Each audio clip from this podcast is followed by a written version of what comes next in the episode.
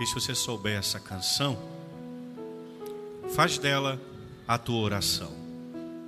Eu encontrei um amor perfeito, Um tesouro escondido um tesouro escondido diante desse altar. Seu valor Seu valor é maior. é maior que tudo. Nada poderá se igualar.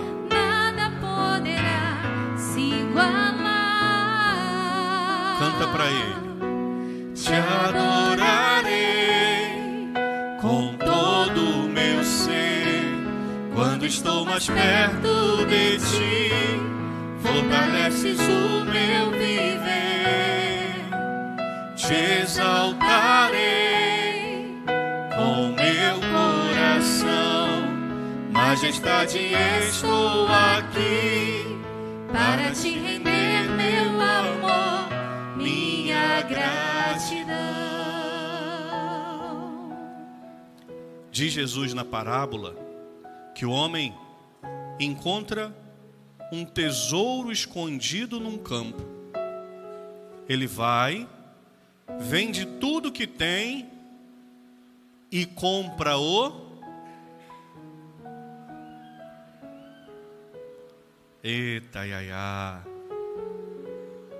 O homem encontra um tesouro escondido no campo.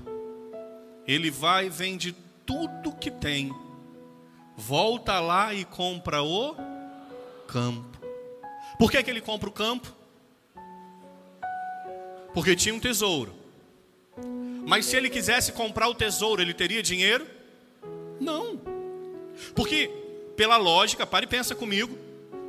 Se ele vendeu tudo que ele tinha, é porque o valor do tesouro era maior do que tudo que ele tinha. Porque não faz sentido. Vocês estão entendendo? Então ele não compra o tesouro, ele compra o campo. Mas porque ele compra o campo, ele ganha o tesouro. Ele não tinha dinheiro para comprar o tesouro.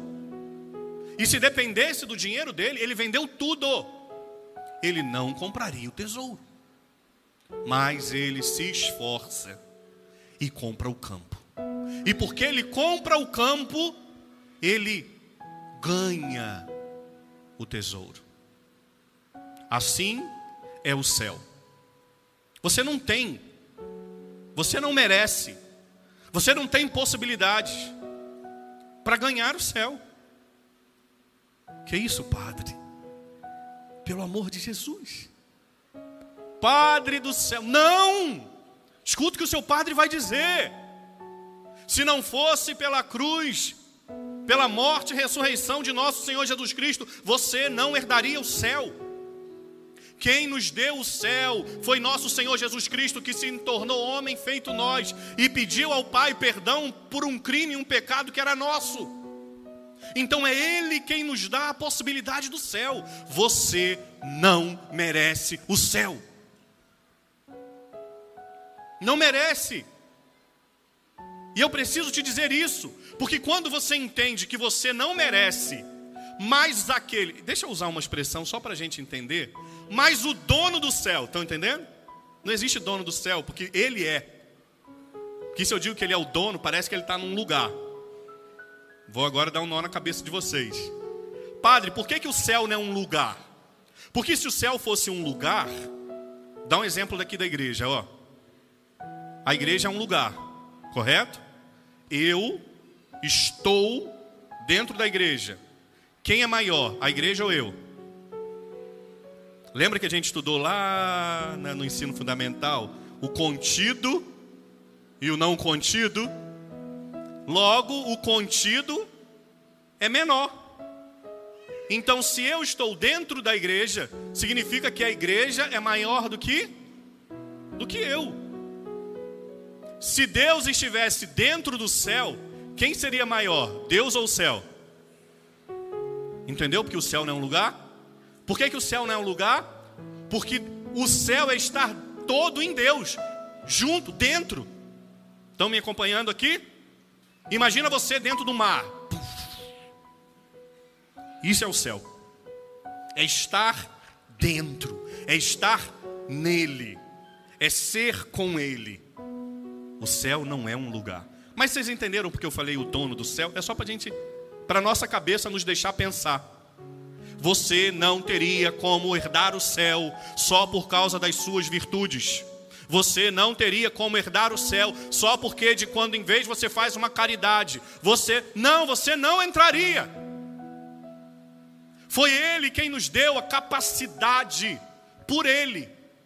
Porque ele se encarnou no seio da Virgem Maria, se tornou homem, nos ensinou a amar como ele nos ama, morreu por nós e ressuscitou. Pronto, ainda hoje, o que, que ele diz para o ladrão arrependido? Ainda hoje vai estar comigo. Você vai estar comigo. É porque eu quero. Está entendendo isso aqui? Então ele nos dá a possibilidade do céu. Aquele homem não tinha dinheiro para comprar o tesouro, mas ele compra o terreno. Mas para ele comprar o terreno, o que, que ele fez? Ficou sentado. Vou ficar aqui esperando. Uma hora vai passar o dono do terreno aqui e falar: Estou tão querendo doar meu terreno, você aceita? Foi isso? Ele teve que trabalhar, se esforçar. Ah, padre, mas ele vendeu. Ah, isso é trabalho, não é não? Tem tanto de gente aqui sentado aqui agora que é vendedor, é trabalho. Ele teve que, o trabalho aqui é de fazer esforço. Ele teve que se esforçar. Então ele foi lá, vendeu tudo. Só que pare e pensa comigo: para vender ele teve que abrir mão. Sim. Ah, minha casa linda. Ah, meu carro. Tinha carro no tempo de Jesus, pai? Vocês estão me entendendo? Ah, meu cavalo. Ele vendeu o que ele tinha. Ele teve que abrir mão. Ele teve que perder para ganhar. E ele fez. Onde só quer chegar, padre? Escuta o que eu vou dizer. Santo Agostinho diz assim, ó: Deus que te criou sem a sua ajuda, não te salvará sem a sua ajuda. Padre, mas o senhor acabou de falar que eu vou para o céu, não é porque eu tenho, é porque ele quer. É verdade. Mas ele quer contar conosco. Deus que te criou sem a sua ajuda. O que, que isso significa? No ato da sua concepção, você não teve você não fez nada para se ajudar. Ah, padre, foi eu estava lá no céu. Não, não estava. Sua alma não estava no céu. Escuta. Se a sua alma estivesse no céu antes de você, ó, outro problema teológico, hein? Se liga aí. Adoro isso. E eu gosto de dar para vocês, porque vocês são inteligentes. Eu gosto de dar conteúdo, substância para o meu povo. Não vou ficar aqui dando papinha, não. Se você estivesse no céu antes da sua concepção, lá quando papai e mamãe namoraram, significa que você estava no céu antes disso. Logo você é eterno. Se eu sou eterno, entra no problema teológico aí. Acabou, pô, eu sou Deus. Porque Ele é eterno. Sua alma não estava no céu antes da sua concepção. Por qual motivo? Porque a sua alma não existia. Na hora que papai e mamãe namoraram, Deus viu que ia acontecer a concepção. Tchum, concebeu. Mamãe encontrou papai, namoraram e houve ali uma concepção. Naquela hora Deus falou: opa, Ali houve um ato criador de Deus que infundiu naquele ovinho, naquele zigoto, acho que chama de zigoto, a tua alma. Olha para cá em nome de Jesus, você que está em casa, olha para cá. Você está entendendo por que nós lutamos com todas as forças, e se eu tiver que ser preso, eu vou preso por pregar a verdade. Você está entendendo? Porque nós lutamos por todas as forças, porque o aborto não deve acontecer nunca, em nenhuma condição, em nenhuma hipótese. Porque quando há a concepção, tchum, Deus lá no céu olha e diz: Ah, padre, mas eu sou fruto do acaso. Você pode ser fruto do acaso da irresponsabilidade de um homem e de uma mulher. Mas Deus te sonhou e te criou. Você não é um acaso de Deus, porque em Deus não tem acaso. Você pode até, escuta o que o padre vai dizer. Você pode até ser fruto de uma violência. E esse homem deve pagar e morrer na cadeia. Porque quem defende aborto passa a mão na cabeça de bandido.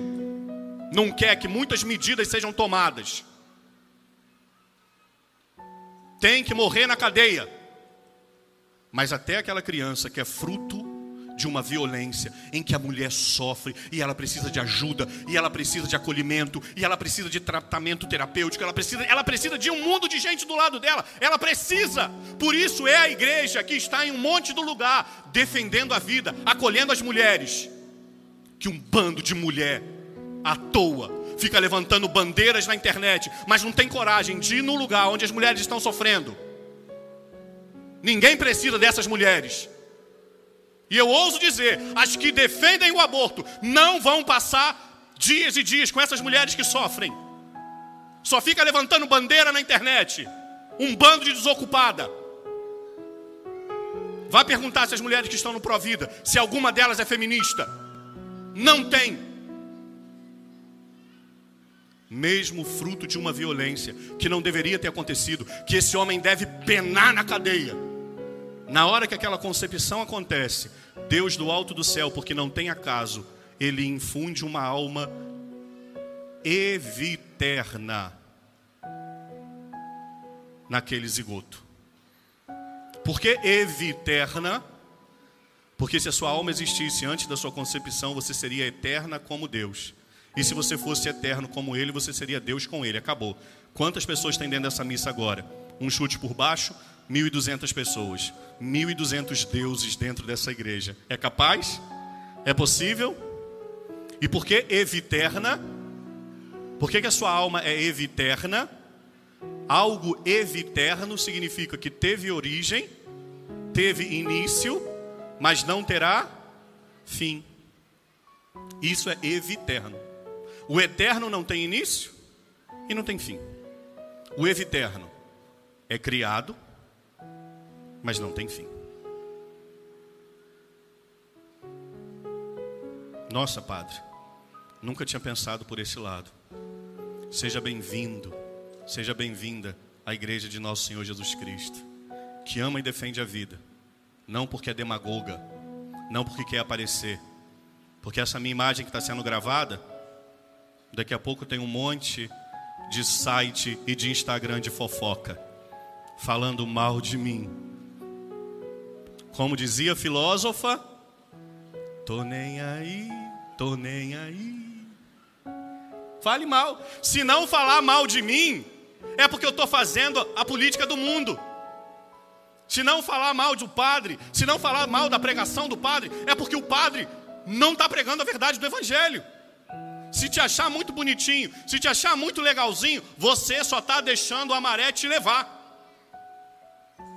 Aquele homem não tinha dinheiro para comprar o tesouro, mas ele vendeu o que ele tinha para comprar o terreno. Sabe qual é o nome desse terreno? Me permitam dizer para vocês? Santidade. Você não tem como chegar no céu. Mas se você adquire o terreno, dá o nome do terreno, santidade.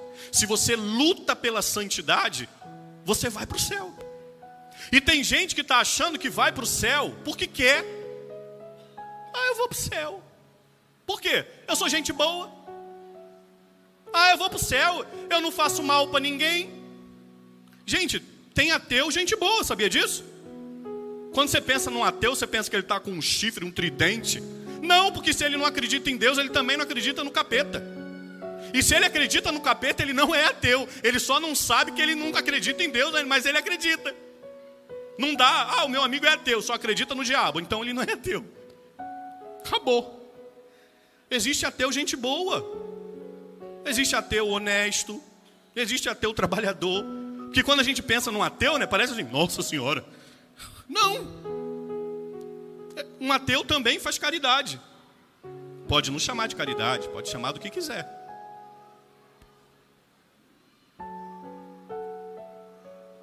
Eu vou para o céu porque eu sou gente boa. Não, você vai para o céu porque você tem fé em nosso Senhor Jesus Cristo. Lembra que eu acabei de falar que o céu não é um lugar? Como é que eu vou estar em quem eu não acredito? Pare e pensa. Não é o prato de comida que você vai dar. Não é o prato de comida que você vai dar. Não é a roupa que você vai dar. Não é a caridade que você vai fazer. Tudo isso é importantíssimo. E faça. E não deixe de fazer. Porque nosso Senhor Jesus Cristo nos convida a amar como Ele ama. Mas o que vai te colocar no céu é a fé nele. É crer em Deus. É crer que Ele morreu e ressuscitou por você. Como eu creio, como você crê, eu farei por onde? Eu vou vender o que eu tenho para comprar o terreno. Olha o que, São Tiago fala. Depois, se você quiser ler em casa, carta de São Tiago, capítulo 2. É um pouquinho longo, mas vocês me permitam ler, por favor. Tiago 2, do 14, talvez até o 26. Olha o que, que nos diz. De que aproveitará, irmãos, alguém dizer que tem fé se não tiver obras? Acaso esta fé poderá salvá-lo?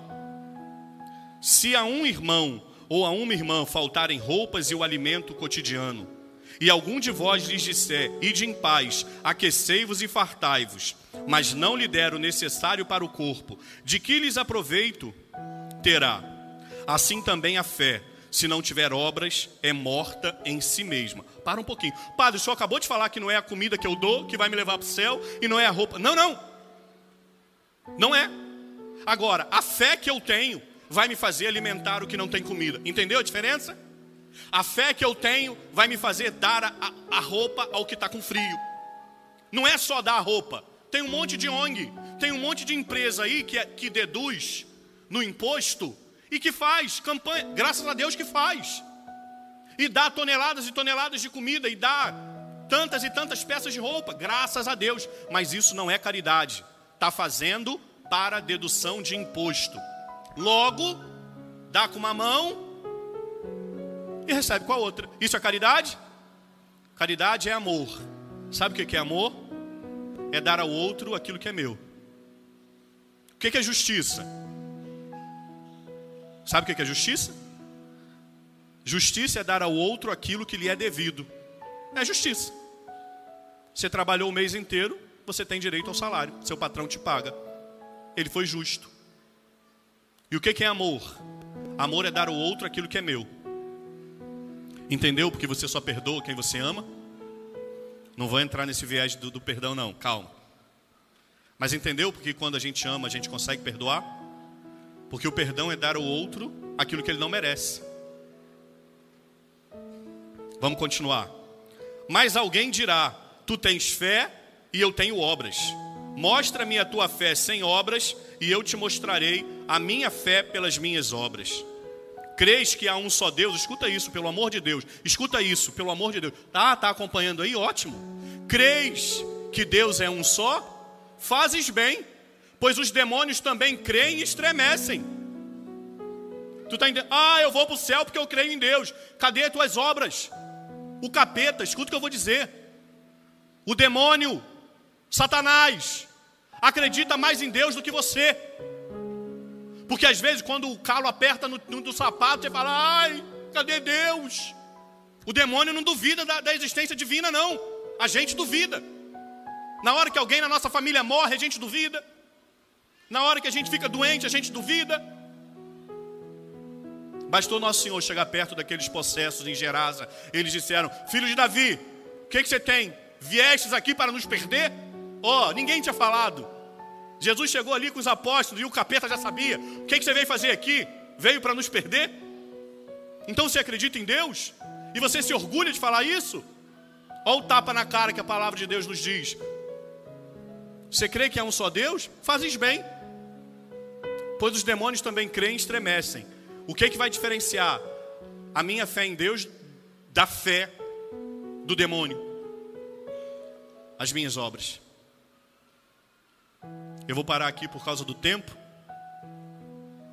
Mas o que que vai te fazer vender o que você tem para comprar o terreno? As tuas obras.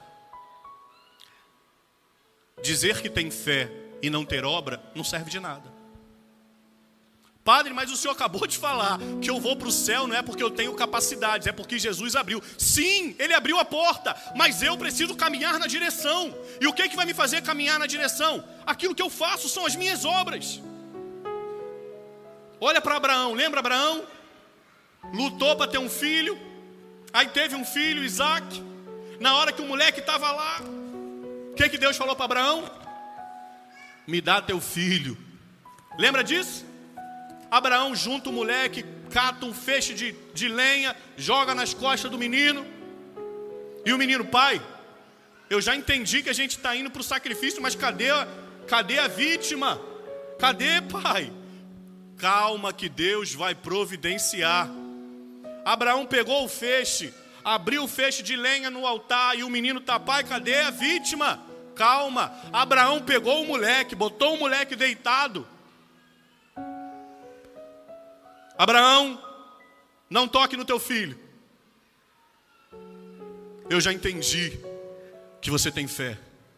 E Deus, Deus que privou o filho de Abraão, meu Deus do céu, Deus que privou o filho de Abraão, não privou o seu filho, porque Isaac não morreu, mas nosso Senhor Jesus Cristo morreu. Deus deu o seu filho porque nos ama. Isaac não foi sacrificado, mas Jesus foi. O eterno sacrifício. O cordeiro imolado que morreu por nós, foi esse sacrifício que nos deu o céu. A nós cabe a tarefa de vender o que a gente tem e comprar o terreno. Eu não compro o céu, mas eu busco ser santo. Deus que te criou sem a tua ajuda, não vai te salvar sem a sua ajuda. É a busca diária da santidade. Mas escuta o padre, para de se enganar, por favor. Para de se enganar. Para de contar historinha para você mesmo. Para. Às vezes nós nos enganamos, porque nós precisamos nos justificar. Aí a gente fica pensando assim, ó, quando eu resolver esse problema, aí eu vou viver o que Jesus quer. Quando eu ficar bem com meu esposo, quando eu ficar bem com a minha esposa, quando acontecer um grande desastre, uma chuva que o povo perder a casa, nossa, eu vou para lá, eu vou entrar na lama, eu vou salvar, eu vou fazer campanha de alimento. Tudo isso é grandioso. Mas pode não acontecer, tomara a Deus que não aconteça. E onde é que você busca ser santo? E onde é que você busca ser santa? Posso te dizer? Sabe qual é o terreno que você tem que comprar para você alcançar o tesouro? A sua casa. É o terreno. Dia desses eu estava. Acabei de rezar, aí deitei. E continuei rezando, porque eu estava conversando com Jesus. Mas parece que oração é só quando a gente está em nome do Pai, do Filho. E eu continuei rezando, mas eu estava batendo um papo com o nosso Senhor. Ai, padre, Jesus vai lá no teu quarto, é verdade? Igualzinho no seu, eu durmo de luz apagada. Estava lá, minha luz apagada, eu deitado. Aí eu falei assim: olha só. Jesus, por que, que eu não casei? Por que, que eu não tenho uma esposa? Por que, que eu não tenho os meus filhos? E aí eu disse assim para Jesus: Eu acho que eu seria muito feliz se eu casasse. Eu ia tentar ser um bom esposo, tratar a minha esposa como ela merece. Eu acho que eu seria um bom pai, claro, nos meus limites. E aí Jesus colocou assim no meu coração assim, ó, então se imagine aí casado. Aí o fofoqueiro pensou: quem será a mulher que ele imaginou, né? Ah, tome vergonha na tua cara, cambada. Não imaginei uma mulher específica, eu imaginei a situação. E aí eu disse para Jesus assim: ó, Jesus, de fato, eu seria muito feliz. Aí depois Jesus colocou assim no meu coração: Agora pense em você, padre. Pense em você celebrando a missa. Pense em você atendendo confissão, visitando doente. E eu fui pensando tudo isso. mas eu fiquei na hora da missa. E eu disse assim para Jesus: Eu seria muito feliz, mas eu não tenho a menor dúvida de que eu sou profundamente feliz sendo padre. Você entendeu? Eu estou contando isso para você, não é para você falar, nossa, o meu padre é tão bonitinho. Não. Eu estou contando isso para você que eu tive que vender a esposa que eu nunca tenho, nunca vou ter. Eu tive que vender a casa que eu nunca construí. Eu tive que vender os filhos que eu nunca terei. Eu tive que vender os abraços, os beijos, as, as festas nas escolas. Eu tive que vender tudo isso. Eu tive que vender. Eu tive que vender a posteridade que eu não vou deixar. Eu tive que vender. Mas eu só, o mesmo Agostinho diz, você só abre mão de um amor por um amor maior. E que alegria, que alegria ser padre. 4.292 missas, essa. Meu Deus do céu. Tem uma, uma amiga minha que ela diz assim: Julinho, às vezes eu acho que você vai infartar quando você está pregando. Porque tu vai falando, tu vai ficando vermelho, a veia do pescoço vai engrossando. Mas quando a gente ama, a gente fala desse jeito. Quando a gente ama, o peito bate acelerado. Quando a gente ama, a gente não consegue falar mais ou menos. É esse amor. Quando a gente ama, e, e escuta o que eu vou dizer: minha família está aqui. Se algum dia você escutar assim, ó, sabe o Padre Julinho? Infartou celebrando a missa. Acredita que eu morri feliz. Pode ter certeza absoluta. Eu morri feliz no altar. A gente só abre mão de um amor por um amor maior. Falei da minha vida, mas e a sua? O que, que você tem que abrir mão para alcançar o terreno da santidade? Claro, aqui eu falei de coisas boas, mas eu tenho que abrir mão também do meu egoísmo, eu tenho que abrir mão também da minha vaidade, eu tenho que abrir mão também da minha impaciência, eu tenho que vender isso tudo, eu tenho que, que vender a minha preguiça, eu tenho. Quantas vezes a minha falta de oração, porque eu acho que eu já orei o dia inteiro, então na hora que eu tenho que estar com Deus, eu estou cansado, eu tenho que vender. Eu falei de coisas boas aqui, mas a gente tem que vender o que não presta também. Entenda vender, porque o que não presta não tem valor. Então você não vende, joga fora. Mas sabe onde é que você vai alcançar esse terreno chamado santidade? Eu já falei e repito. Na sua casa. É lá, meu irmão. É lá, minha irmã. É lá que Deus vai te fazer alcançar o céu. Você não vai alcançar o céu porque você vai criar um programa que você vai acabar com a fome no mundo. Não vai ser. Para de, de mentir para você. Você não vai alcançar o céu porque você vai criar uma empresa e você vai empregar os milhões de, des de desempregados do Brasil. Não vai ser. Não vai ser. Se você fizer isso, parabéns, mas não, não é isso. Você vai alcançar o céu quando você chegar cansado lá na sua casa, seja você homem ou você mulher. E quando você chegar na porta, antes de você abrir,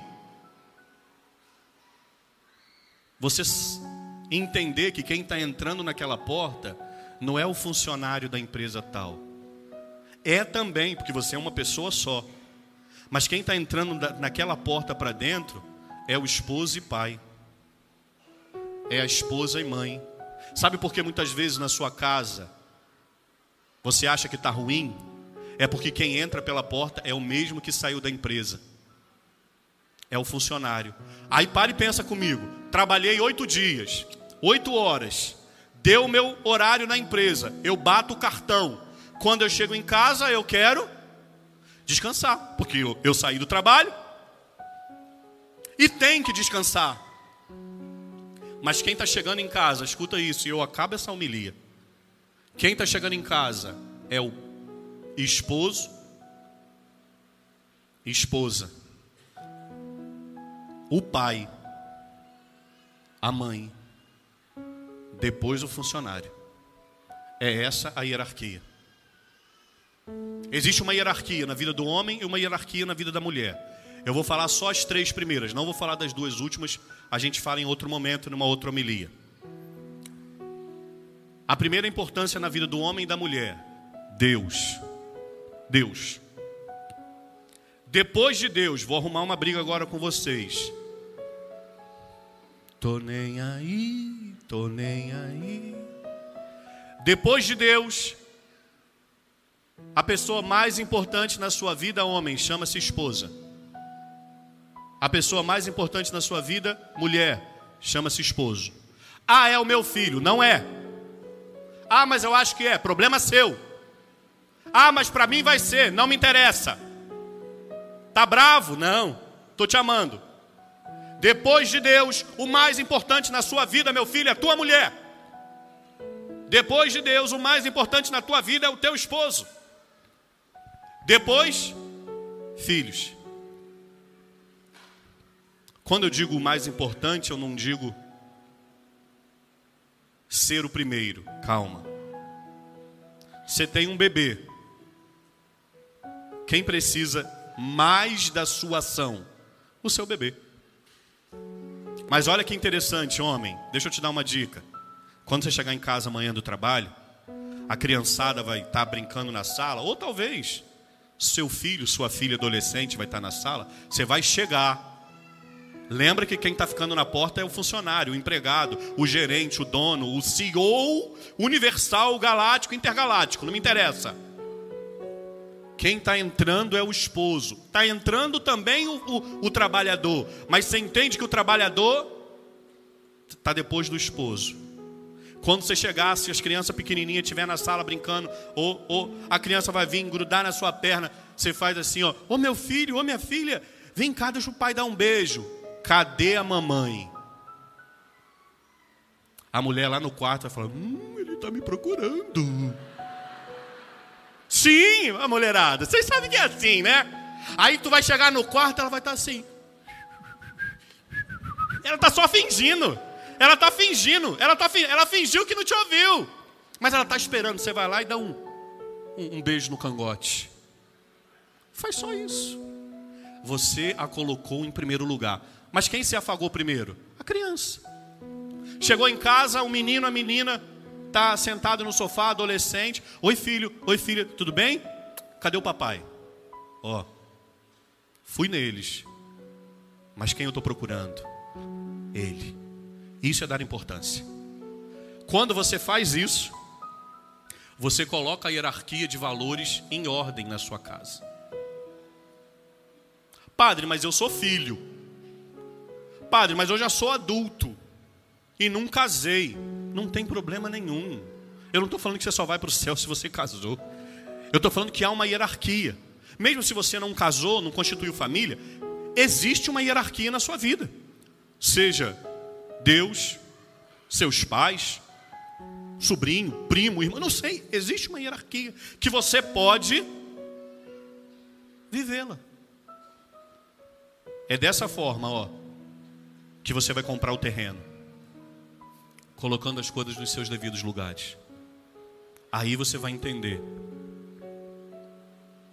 que para abrir mão de um amor, só um amor maior. Faça isso. Deus, eu vou dizer esposo e filhos, esposa e filhos. Mas é Deus e família. Talvez está pensando, ainda não casei, padre. Deus e família. Depois, seu trabalho. Se você inverter essa ordem, cuidado. Você não está batalhando para comprar o terreno. Você está batalhando talvez para comprar um terreno aqui na terra. Um apartamento, uma casa de campo, pode, tudo isso. Mas nada disso vai te colocar no céu. Volta para casa no fim dessa missa com um desejo profundo de amar a tua casa. Lembra disso amanhã. Quando você estiver abrindo a porta, agora quem está entrando é a esposa e mãe. E funcionária, e dona, e empresária, e super chefe de todas as de tudo da vida. é a esposa e mãe. Você vai perceber que as prioridades e a ordem de hierarquia vai colocar a sua vida em ordem. Faz isso, por favor. E aí você vai entender que mesmo chegando em casa cansado e cansada, o amor vai te impelir ao serviço. Depois você volta e fala, padre, ó, valeu. E aí que bonito. Quando a gente coloca as coisas nas suas ordens, não só eu ganho o céu, mas a minha casa ganha o céu. A minha esposa ganha o céu. O meu esposo ganha o céu. Os meus filhos ganham o céu. É isso. Esse é o tesouro. Mas nós só podemos abrir mão de um amor por um amor maior. E o maior de todos é nosso Senhor Jesus Cristo. Cantemos para terminar. Te adorarei. Te adorarei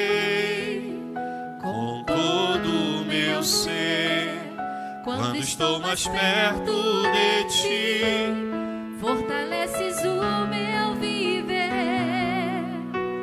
Te exaltarei com o meu coração. Majestade, estou aqui para te render meu amor, minha gratidão. E quando nós colocarmos essa ordem de importância, nós vamos começar a entender a segunda leitura. Tudo concorre para o bem daqueles